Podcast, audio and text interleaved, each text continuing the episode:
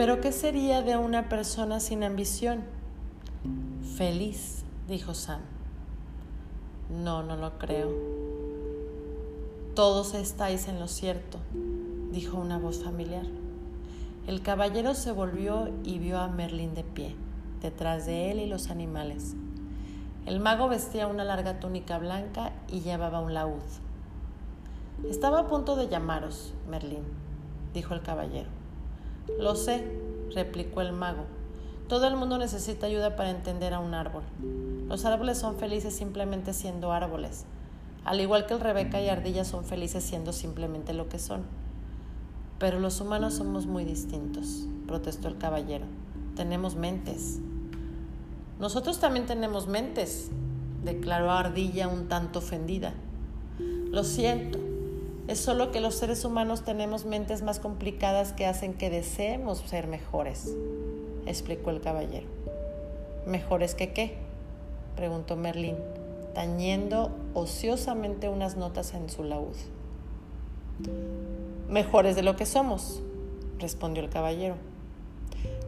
Nacéis hermosos, inocentes y perfectos. ¿Qué podría ser mejor que eso? demandó Merlín. No, quiero decir que queremos ser mejores de lo que pensamos que somos y mejores que los demás. Ya sabéis, como yo, que siempre he querido ser mejor que el caballero del reino. Ah, sí, admitió Merlín. La ambición de vuestra complicada mente os llevó a intentar demostrar que erais mejor que otros caballeros. ¿Y qué hay de malo en ello? le preguntó el caballero a la defensiva. ¿Cómo, podríais ser ¿Cómo podría ser mejor que otros caballeros si todos nacisteis tan inocentes y, y perfectos como erais?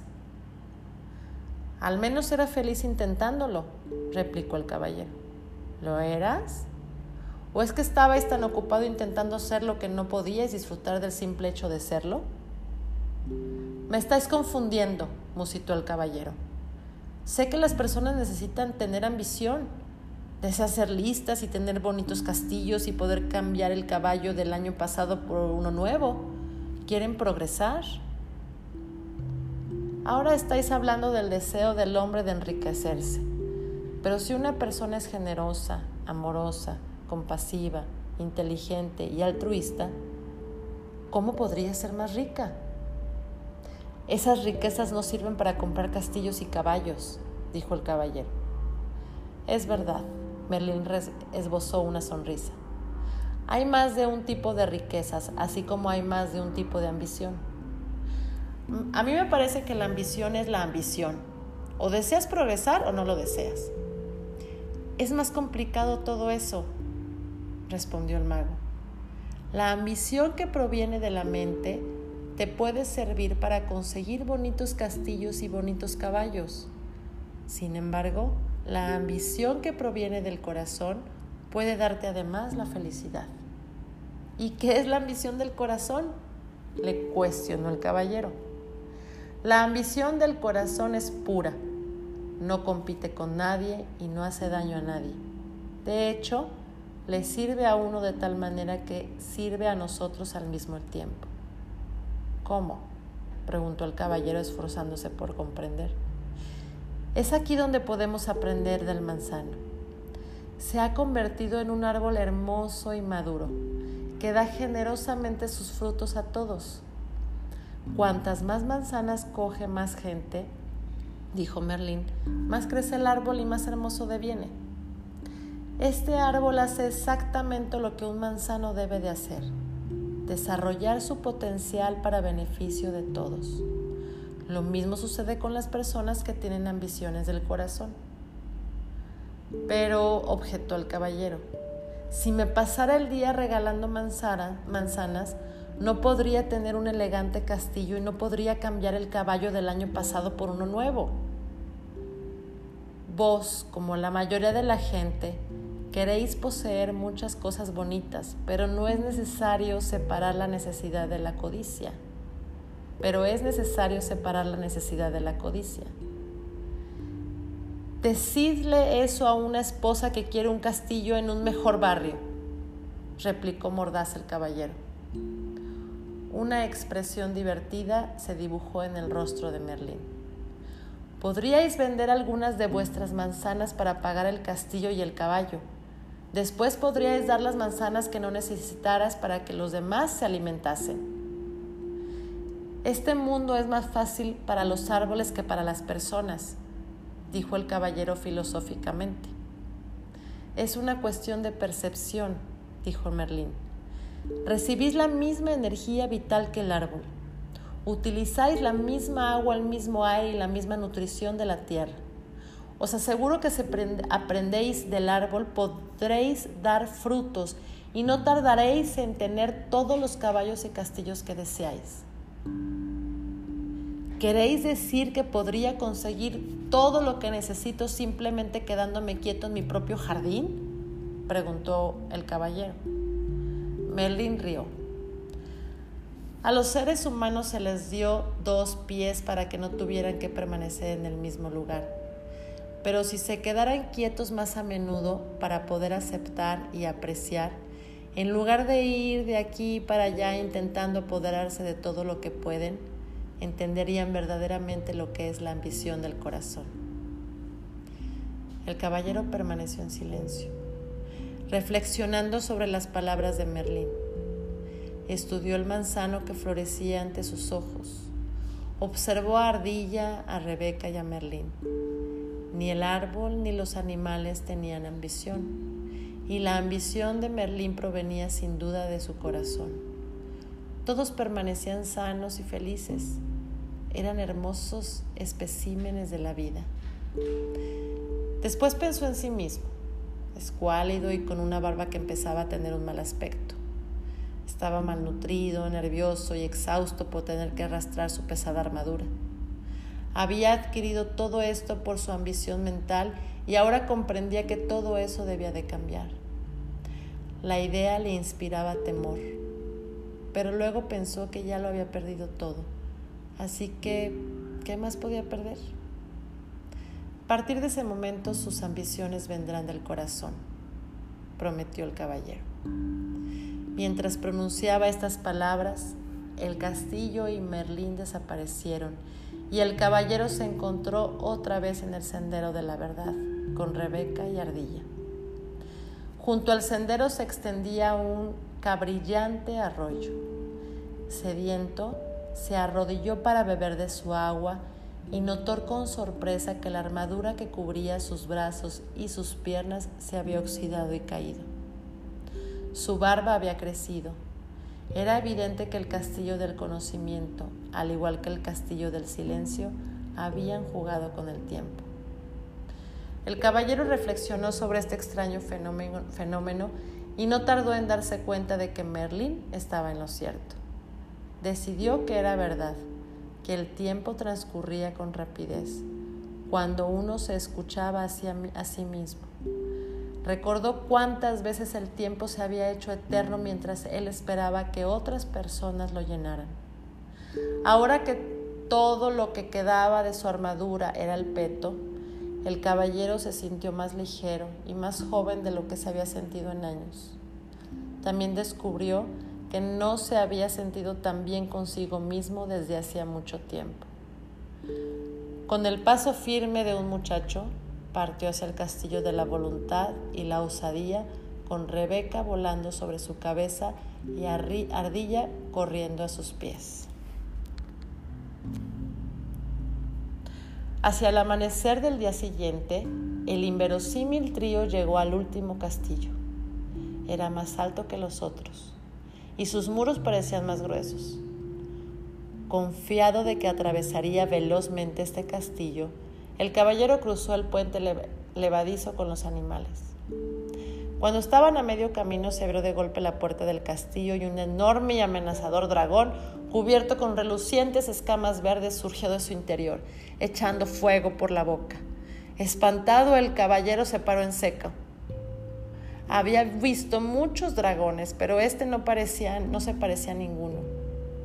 Era enorme y las llamas salían no solo de su boca, como decía, como sucedía con cualquier dragón común y corriente, sino también de sus ojos y sus oídos. Y si por si fuera poco, las llamas eran azules, lo cual quería decir que este dragón tenía un alto contenido de butano. El caballero buscó su espada, pero su mano no encontró nada. Empezó a temblar, con una voz débil e irreconocible. El caballero pidió ayuda a Merlín, más para su desesperación, el mago no apareció. ¿Por qué no viene? Preguntó ansiosamente, al tiempo que esquivaba una llamarada azul del monstruo. No lo sé, replicó Ardilla. Normalmente se puede contar con él. Rebeca, sentada sobre el, hombro, sobre el, hombre del, el hombro del caballero, ladeó la cabeza y escuchó con atención. Por lo que he podido captar, Merlín está en París, asistiendo a una conferencia entre magos. No me puede abandonar ahora, se dijo el caballero. Me prometió que no habría dragones en el sendero de la verdad. Se refería a dragones comunes y corrientes. Rugió el monstruo con una voz que hizo temblar los árboles y que por poco hace caer a Rebeca del hombro del caballero.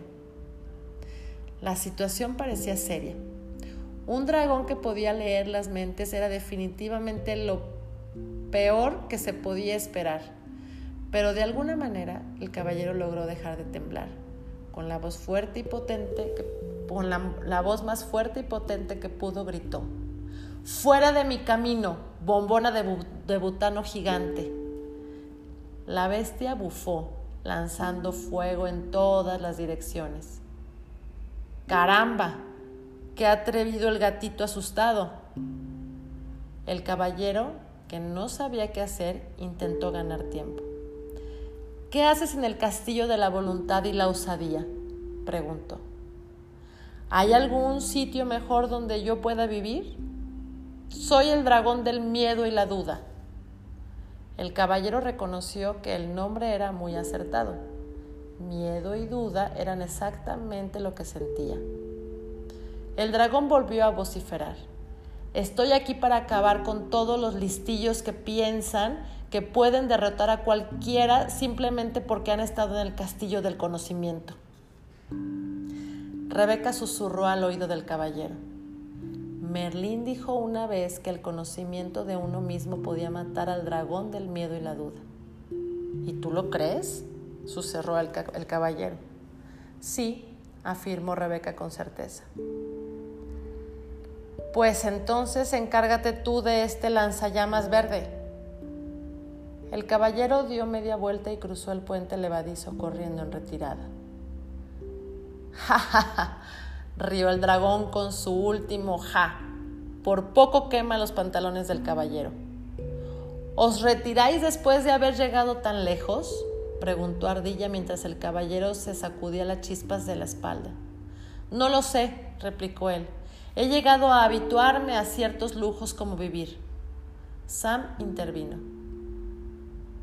¿Cómo te soportas si no tienes la voluntad y la osadía de poner a prueba el conocimiento que tienes de ti mismo? ¿Tú también crees que el conocimiento de uno mismo puede matar al, al dragón del miedo y la duda? preguntó el caballero. Por supuesto, el conocimiento de uno mismo es la verdad y ya sabes lo que dicen. La verdad es más poderosa que una espada. Ya sé que eso es lo que se dice, pero ¿Hay alguien que lo haya probado y haya sobrevivido? preguntó sutilmente el caballero. Tan pronto como acabó de pronunciar estas palabras, el caballero recordó que no necesitaba probar nada. Era bueno, generoso y amoroso. Por lo tanto, no debía sentir ni miedo ni dudas. El dragón no era más que una ilusión. El caballero dirigió la mirada a través del puente hacia donde se encontraba el monstruoso lanzafuegos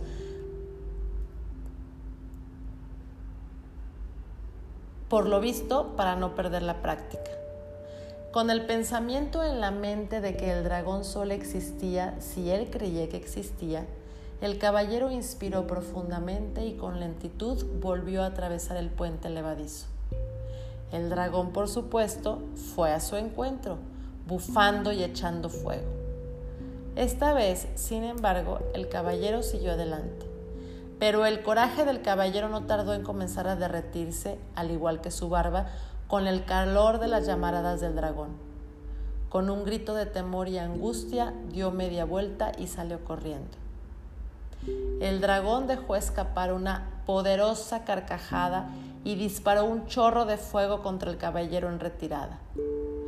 Con un aullido de dolor, de dolor, el caballero atravesó el puente como una bala, con Rebeca y Ardilla tras de él. Al divisar un pequeño arroyo, sumergió rápidamente su chamuscado trasero en el agua fresca, sofocando las llamas en el acto. Ardilla y Rebeca intentaban consolarlo desde la orilla. Habéis sido muy valiente, dijo Ardilla. No está mal por tratarse del primer intento, añadió Rebeca.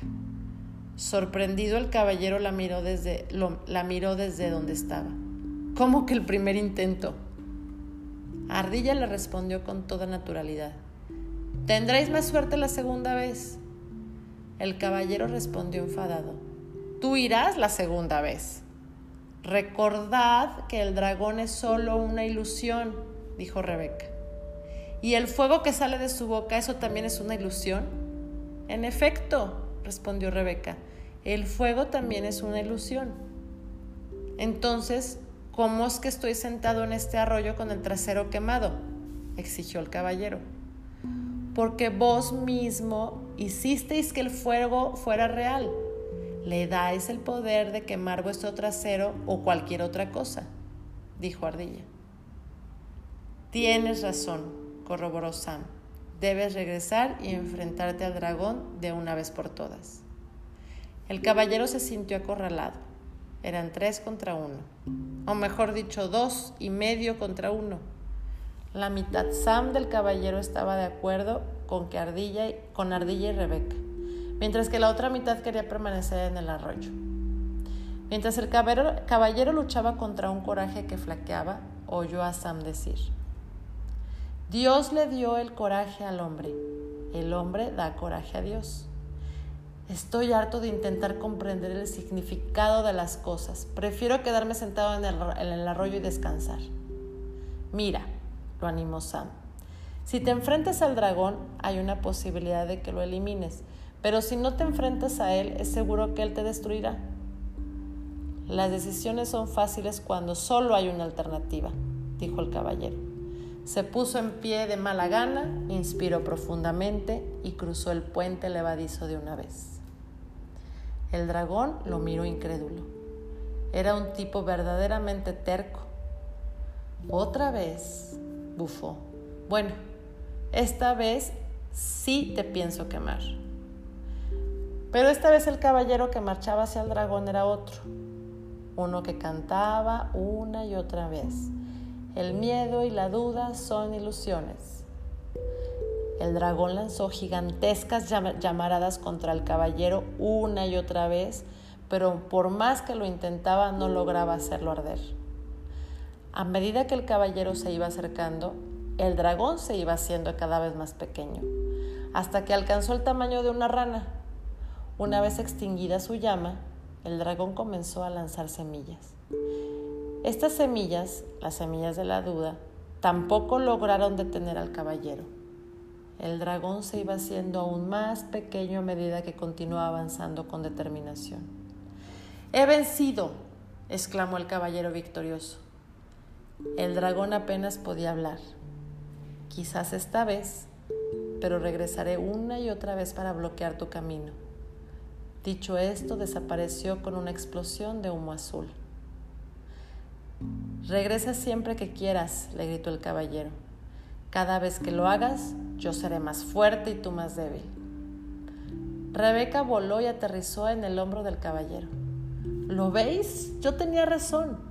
El conocimiento de uno mismo puede matar al dragón del miedo y la duda. Si realmente creías que era así, ¿por qué no me acompañaste cuando me acerqué al dragón? preguntó el caballero que ya se sentía inferior a su amiga emplumada. Rebeca muyó sus plumas. No quería interferir, era vuestro viaje.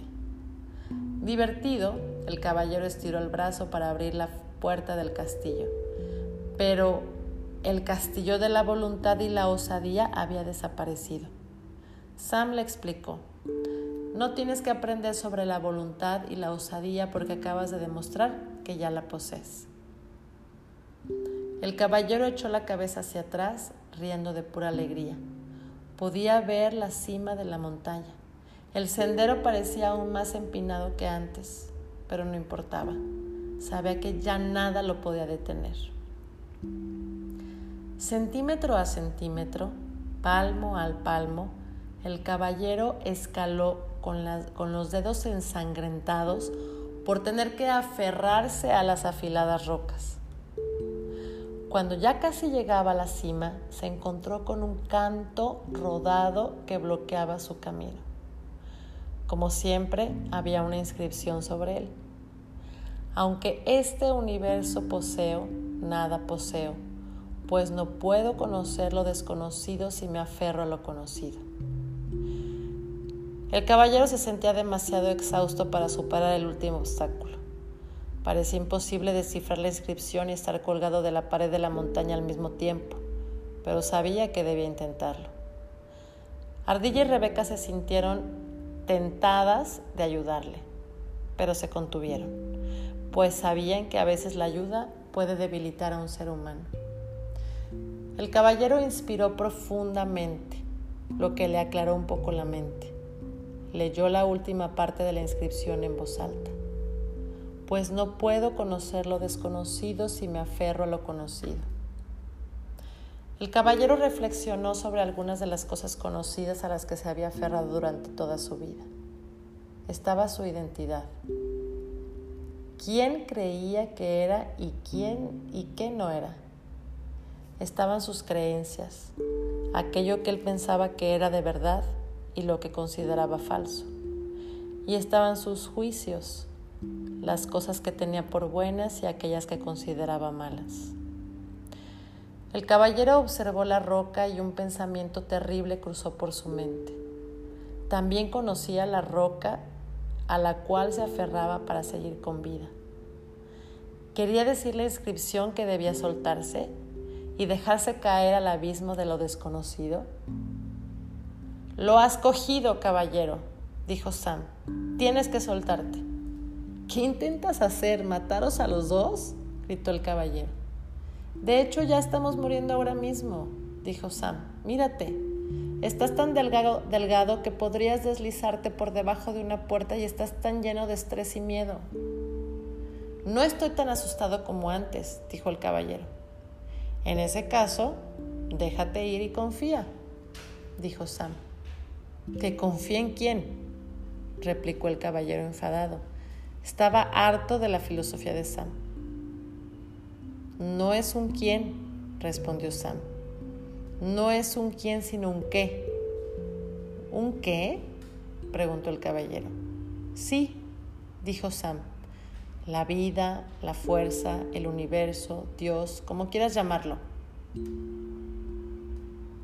El caballero miró por encima de su hombro y vio el abismo aparentemente infinito que había debajo de él. Déjate ir, le susurró Sam con urgencia. El caballero no parecía tener alternativa. Perdía fuerza en cada segundo que pasaba y la sangre brotaba por sus dedos allí donde se aferraba la roca. Pensando que moriría, se dejó ir y se precipitó al abismo, a la profundidad infinita de sus recuerdos.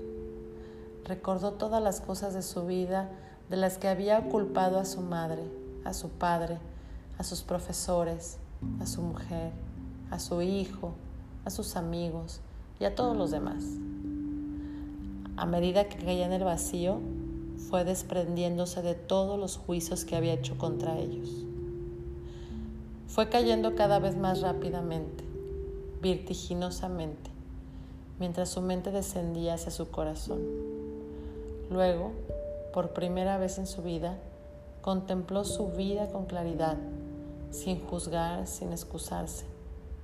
En ese instante, aceptó toda la responsabilidad por su vida, por la influencia que la gente tenía sobre ella y por los acontecimientos que le habían dado forma. A partir de este momento, fuera de sí mismo, nunca más culparía a nada ni a nadie de todos los errores y desgracias. El, el, reconocimiento de que él era la causa, no el efecto, le dio una nueva sensación de poder. Ya no tenía miedo. Le sobrevino una desconocida sensación de calma y algo muy extraño le sucedió.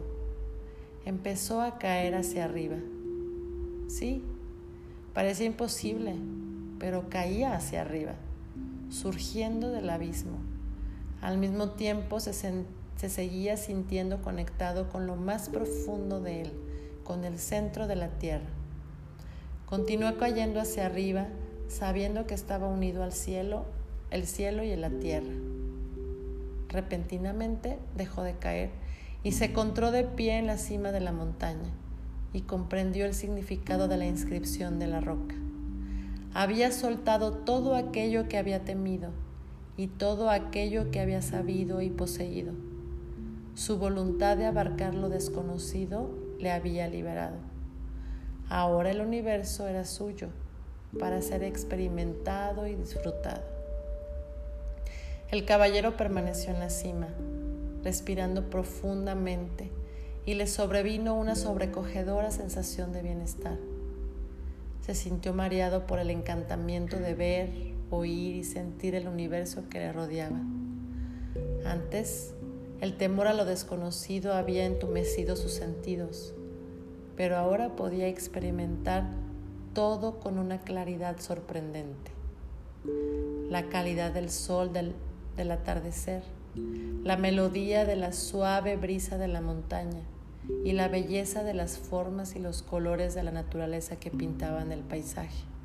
Causaron un placer indescriptible al caballero. Su corazón rebosaba de amor, por sí mismo, por Julieta y Cristóbal, por Merlín, por Ardilla y por Rebeca, por la vida y por todo el maravilloso mundo. Rebeca y Ardilla observaron al caballero ponerse de rodillas, con lágrimas de gratitud surgiendo de sus ojos. Casi muero por todas las lágrimas que no derramé, pensó. Las lágrimas resbalaban por sus mejillas, por su barba y por su peto. Como provenían de su corazón, estaban extraordinariamente calientes, de manera que no tardaron en derretir lo que quedaba de su armadura. El caballero lloraba de alegría. No volvería a ponerse la armadura y a cabalgar en todas direcciones nunca más. Nunca más vería la gente el brillante reflejo del acero, pensando que el sol estaba saliendo por el norte o poniéndose por el oeste. Sonrió a través de sus lágrimas, ajeno a que una nueva y radiante luz irradiaba de él una luz mucho más brillante y hermosa que la de su pulida armadura, una luz destellante como un arroyo, resplandeciente como la luna, deslumbrante como el sol. Porque ahora el caballero era el arroyo, era la luna, era el sol, podía hacer todas las cosas a la vez y más porque era uno con el universo era amor. Fin.